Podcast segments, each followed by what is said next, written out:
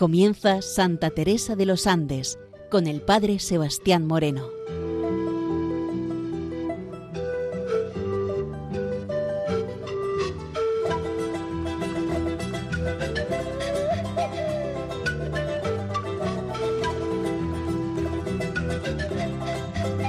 Muy buenos días nos de Dios. Aquí comienza en Radio María Santa Teresa de los Andes, la joven que ingresó en el Carmelo, con el objetivo de querer descubrir en ella su vida, su espiritualidad, su mensaje joven al mundo de hoy. Nos introducimos en este nuevo programa dentro del diario que con fecha del año 1917 a 24 de enero ella viene a escribir. Dice lo siguiente Obediencia perfecta.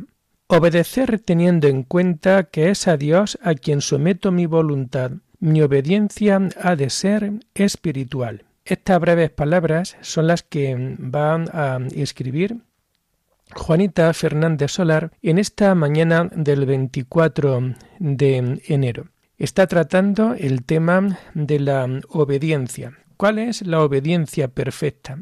Y ella ahora de nuevo nos viene a abrir los ojos desde la radicalidad mucho más profunda que nos podemos encontrar. Obedecer teniendo en cuenta que es a Dios a quien someto mi voluntad. Someter la voluntad a Dios.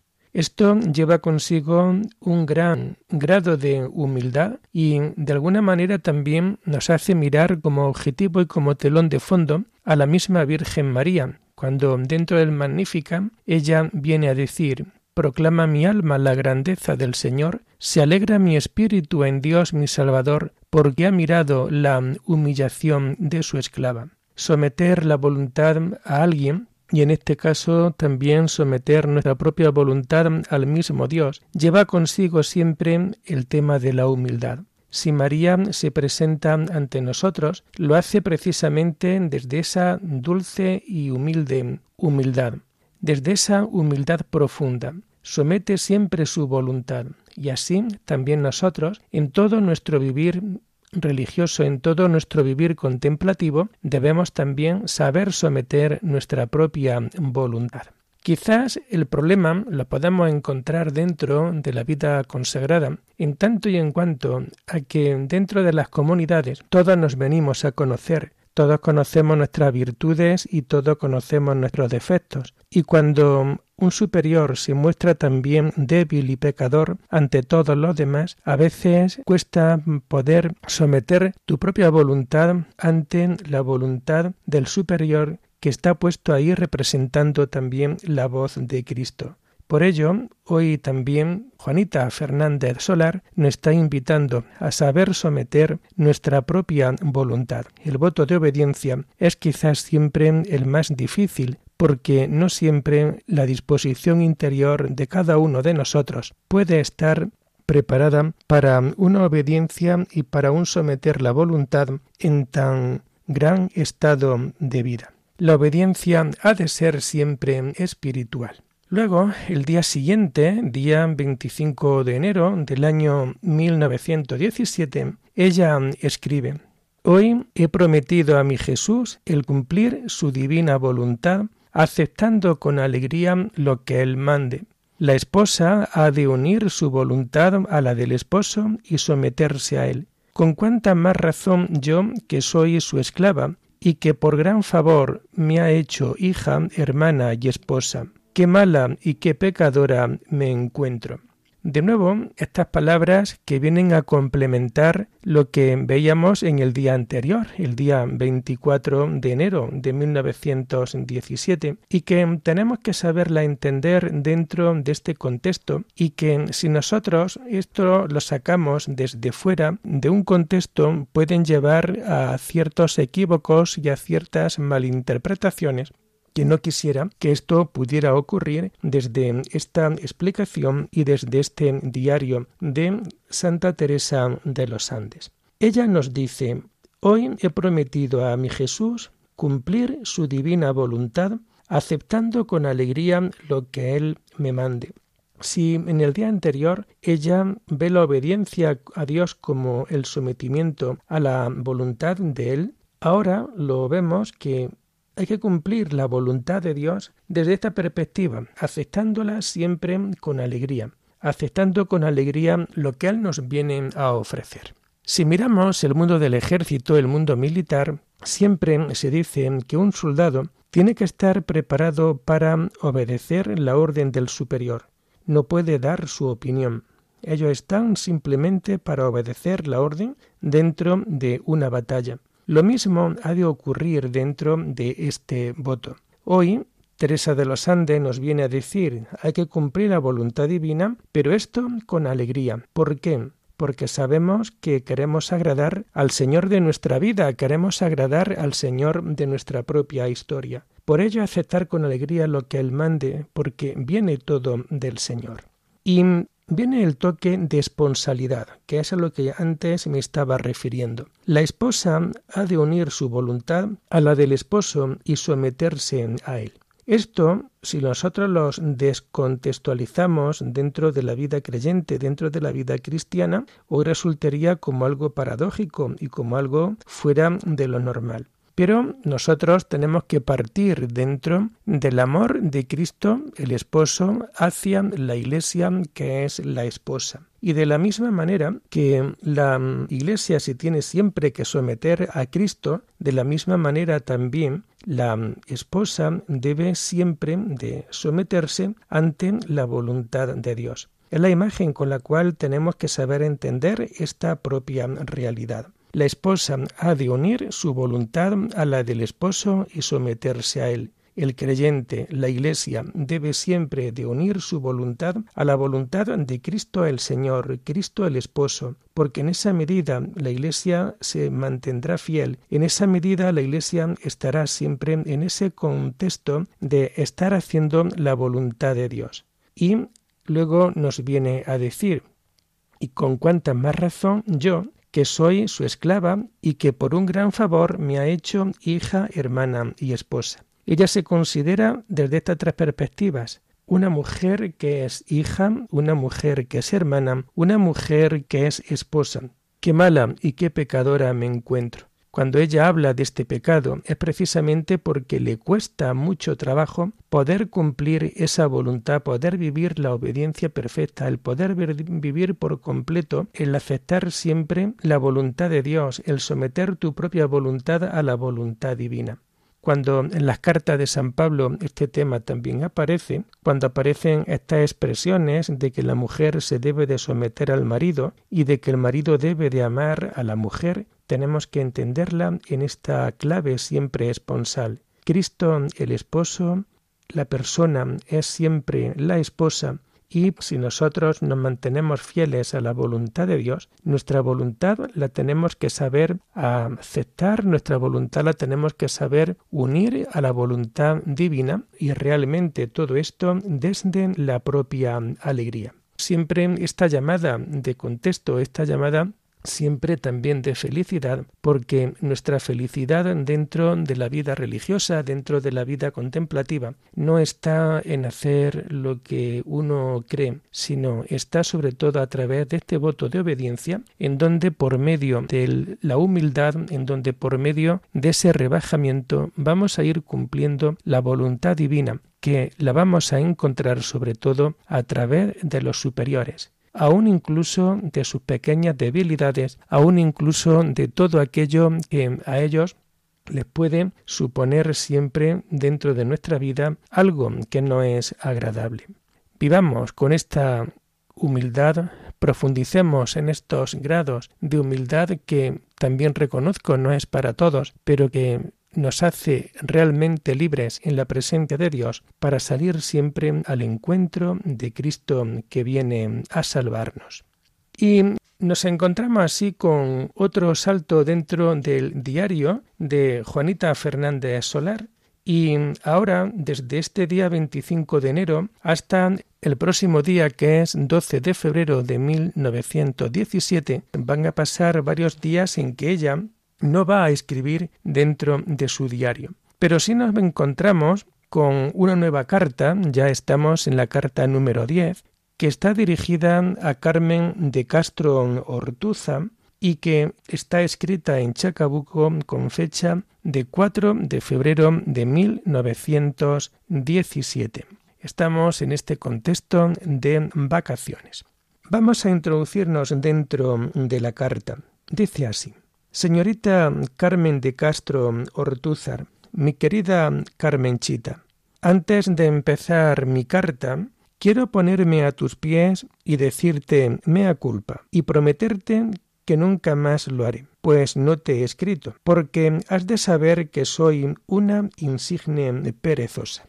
Bueno, pues aquí si hacemos un pequeño paréntesis nos vamos dando cuenta de algo también de este detalle en tiempo de vacaciones de nuestra querida Juanita. Ella no ha escrito antes a su amiga Carmen de Castro precisamente por el tema de la pereza. Ella se siente perezosa. Querido oyente de Radio María, la pereza es mala compañera dentro de la vida de cualquier persona. La pereza hace que te pierda muchas veces lo más importante de la vida, los momentos más esenciales que podemos tener dentro de nuestro encuentro con Dios frente a la pereza, que es uno también de los pecados capitales, eh, tenemos que tener la diligencia. Por tanto, es siempre bueno hacer las cosas y cuanto más rápido mejor y no dejarnos remolonear por el tiempo.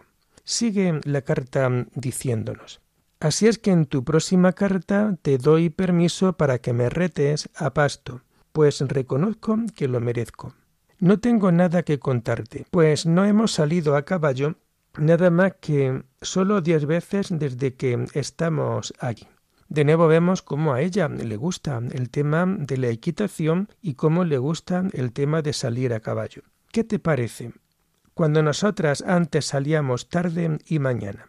También vamos a ver cómo a ella también le gusta mucho el tema de ir a rezar a la ermita.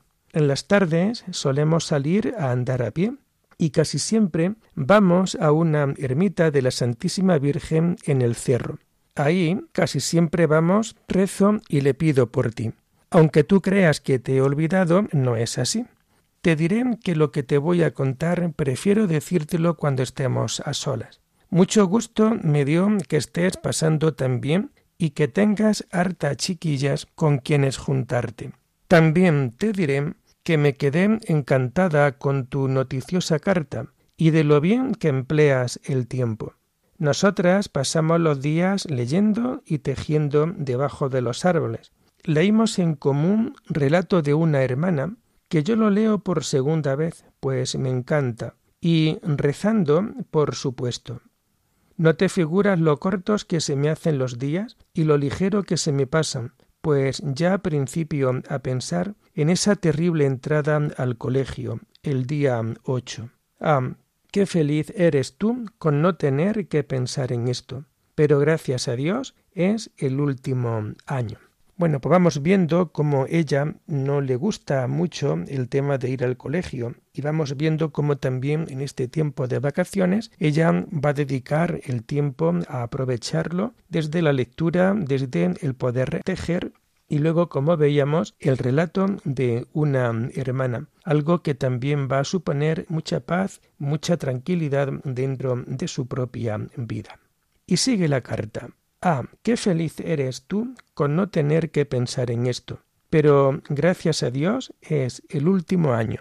Solo que yo quisiera entrar, me parece que entraré a hacer primera por un semestre, aunque no sé nada, pues depende de muchas cosas que consultaré contigo.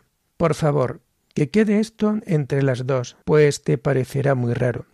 Vamos a ir viendo también dentro de esta carta cómo ella tiene auténtica devoción por la Virgen de Lourdes. Así lo escribe.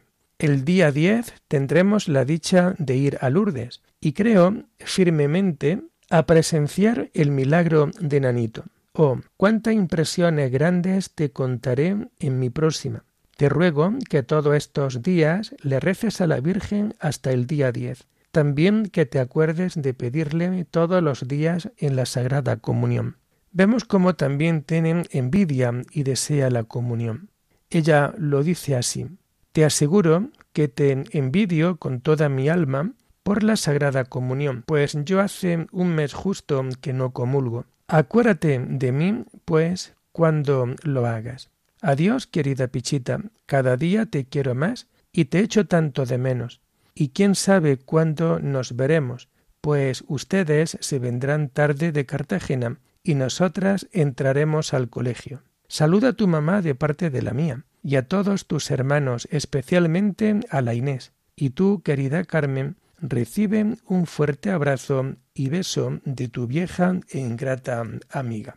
Hay una postdata que dice así La Rebeca me encarga te salude, lo mismo que a la Inés. Por favor, cuéntame todo, y también si pololeas y todas tus impresiones, como lo hacías el año pasado y como en tu última carta. Perdona esta latosa y pesada carta y no la muestres. Adiós, Pichita.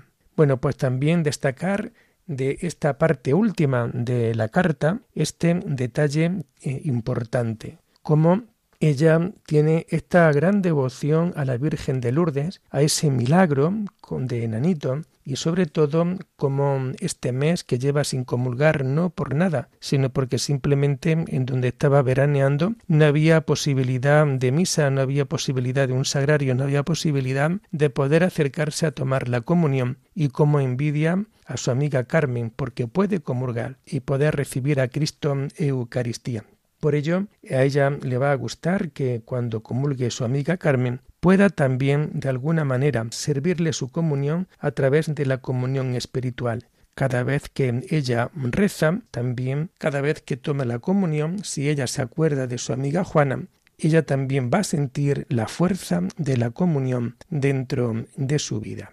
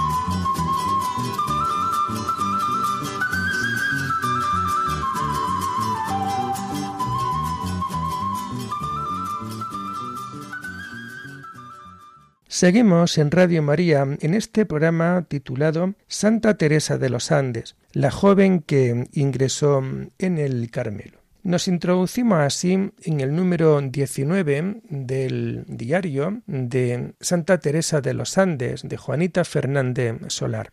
Está titulado este número 19 Lourdes, María, Madre llena de dulzura, y lo tiene escrito con fecha de 12 de febrero de 1917. Escribe ella lo siguiente. Anteayer y ayer fuimos a Lourdes. Creo que también sería bueno que caigamos en la cuenta de que esta gruta de la Virgen de Lourdes no es la que se encuentra situada en los Pirineos franceses, sino que se trata de una gruta de la Virgen de Lourdes en la ciudad de Santiago de Chile, estos santuarios que hay en torno a la Virgen de Lourdes tienen y tuvieron sobre todo un sentido realmente evangélico, un sentido mariano, en tanto en cuanto la devoción a la Virgen de Lourdes ha estado y está muy extendida por toda la cristiandad, pero no todo el mundo puede costearse una peregrinación hasta dicho lugar en los Pirineos franceses. Por ello, en estos lugares hay también reconstrucciones de la ermita, reconstrucciones de este santuario junto al río Gabe y que realmente pues también le va a valer mucho a Juanita Fernández Solar. Ya hubiera ella querido poder viajar hasta España o poder haber viajado hasta la propia Francia y allí haber conocido a Sor Isabel de la Trinidad, haber conocido a Teresita del Niño Jesús en sus monasterios, en sus comunidades, pero esto no pudo hacerse. Por ello nos comenta ella lo siguiente, Lourdes.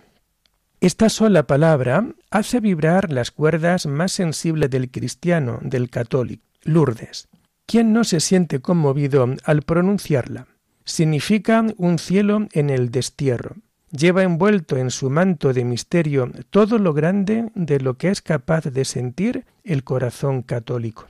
Y es que realmente no es tanto el lugar, que también lo es, pero sí el mensaje de la Virgen en estos lugares donde se aparece a Santa Bernardita. Y sigue escribiendo. Su nombre hace remover los recuerdos pasados y conmueve las sensaciones íntimas de nuestra alma. Ella encierra alegría, paz sobrehumana, donde el peregrino, fatigado del camino, pesaroso de la vida, puede descansar. Y es que realmente Lourdes es un lugar de paz, y así ella lo va a experimentar en esta gruta de Santiago. Sigue escribiendo. Pueden, sin cuidado, dejar su bagaje, que son las miserias humanas, y abrir su seno para recibir el agua del consuelo, del alivio.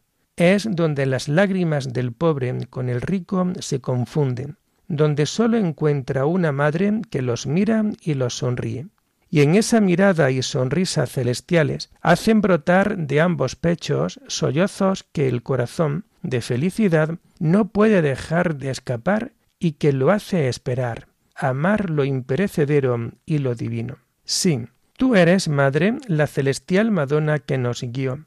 Tú dejaste caer de entre tus manos maternales rayos de cielo.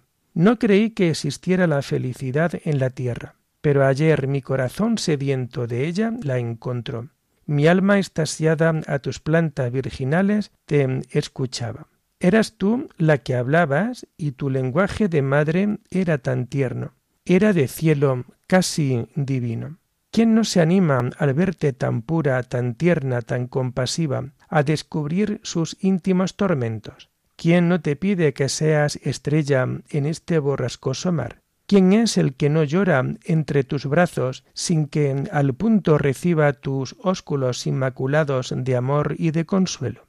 Si es pecador, tus caricias lo enternecen. Si es tu fiel devoto, tu presencia solamente enciende la llama viva del amor divino. Si es pobre, tú con tu mano poderosa lo socorres y le muestras la patria verdadera. Si es rico, lo sostienes con tu aliento contra los escollos de su vida agitadísima. Si es afligido, tú, con tus miradas lagrimosas, le muestras la cruz y en ella a tu divino Hijo. ¿Y quién no encuentra el bálsamo de sus penas al considerar los tormentos de Jesús y de María?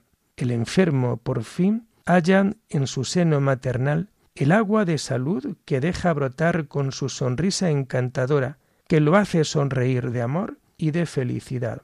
Sí, María, eres la madre del universo entero. Tu corazón está lleno de dulzura.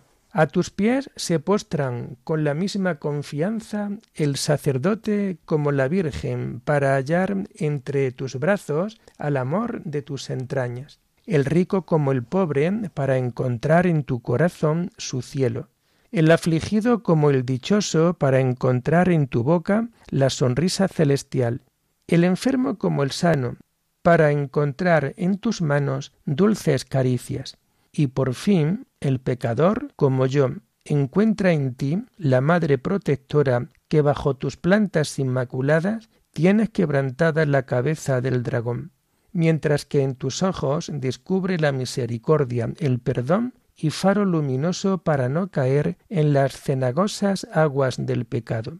Madre mía, sí, en Lourdes se encontraba el cielo.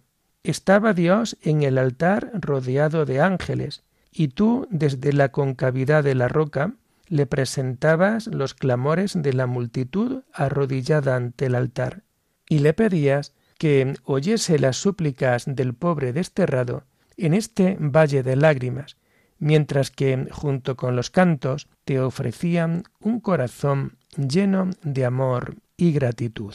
Creo que con estas bellas palabras que acabamos de oír, que es la fuerte experiencia que va a tener Juanita Fernández Solar, Santa Teresa de los Andes, en estos dos días de peregrinación al santuario, a la gruta de Lourdes de Santiago de Chile, nos deja bastante claro la fuerza que tiene el mensaje y sobre todo el tema del agua los que hemos tenido la suerte de poder peregrinar hasta el santuario de Lourdes en los Pirineos, nos vamos dando cuenta cómo también aquel camino del agua o el tema de las piscinas, el agua de Lourdes es siempre un agua milagrosa. Y de hecho cuando uno se va percatando un poquito sobre la historia de Lourdes, se va dando cuenta cómo ese agua limpia, ese agua milagrosa, ese agua en donde tantas personas han podido recibir un milagro de parte de Dios independientemente de que haya sido o no haya sido reconocido por la Iglesia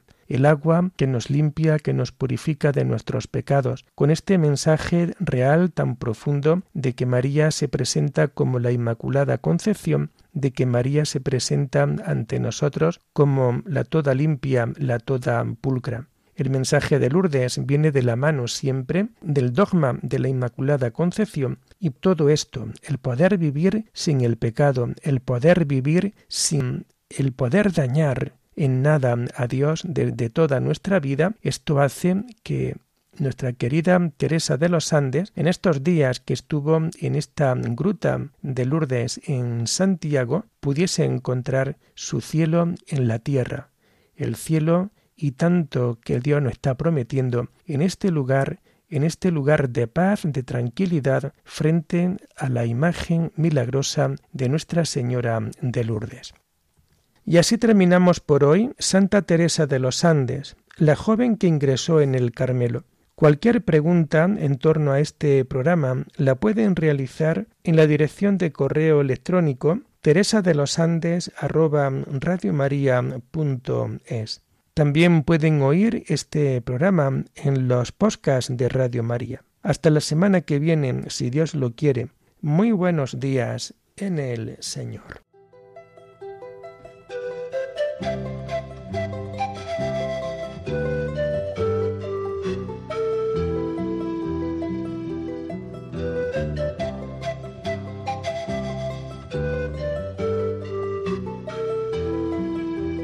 Les hemos ofrecido en Radio María el programa Santa Teresa de los Andes con el Padre Sebastián Moreno.